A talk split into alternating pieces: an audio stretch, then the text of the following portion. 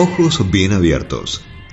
Los trastornos del sueño son la primera causa de muerte por accidente de tráfico en distintos países del mundo. Es por eso que resulta fundamental tomar recaudos a la hora del manejo y mucho más en el ámbito del transporte profesional. Descansar y dormir bien antes de manejar, además de otras importantes premisas a tener en cuenta, es fundamental y mandatorio. Parece algo básico, pero muchas veces este acto tan simple no se cumple. No es un dato menor que la falta de sueño y la fatiga son unas de las principales causas de accidentes en gran parte del mundo, junto con manejar bajo los efectos del alcohol y el exceso de velocidad. El conductor siempre debe estar preparado para responder correctamente ante un imprevisto o una situación que puede ser límite, y los trastornos del sueño lo impiden.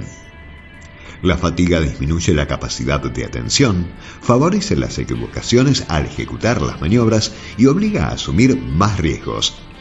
Es el resultado final de muy variadas circunstancias, como por ejemplo sueño, exceso de trabajo, uso de medicamentos y estrés, entre varios otros y aumenta y se potencia con la ingesta de comida pesada, el uso de ropa inadecuada, el calor excesivo y la luz de las horas centrales del día, el gran número de horas manejando o, por ejemplo, el aburrimiento de las grandes rectas.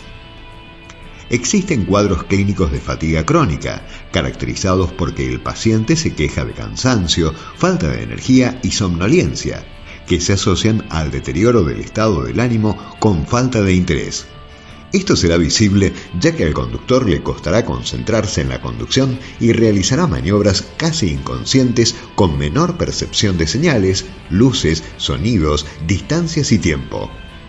La fatiga entonces reduce la cantidad, calidad y la eficacia en la ejecución de maniobras y la capacidad de reacción, además de que genera estados personales desagradables, tales como aburrimiento, ansiedad, inestabilidad, aturdimiento y mayor aceptación del riesgo. La fatiga excesiva produce pesadez de la vista con parpadeo casi constante, cefalea, zumbido de oídos, sensación de brazos y pies dormidos, necesidad de moverse, que siempre se acompaña de mayor o menor pérdida de atención, y necesidad de lavarse la cara. En esa situación es obligatorio parar y descansar.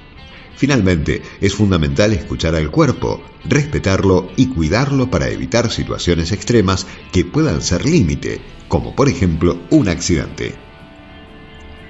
Tips básicos a tener en cuenta respecto al manejo y el descanso. En los viajes se debe descansar 20 minutos cada dos horas de conducción o cada 150 o 200 kilómetros. En los descansos es conveniente dar un paseo durante 10 o 15 minutos, beber agua y lavarse la cara. Se debe ventilar el habitáculo y si hace calor, conectar el aire acondicionado. Evitar las comidas pesadas y los medicamentos que producen sueño. Evitar escuchar música muy relajante. Si aparecen signos de cansancio, lo mejor es parar y dormir un rato.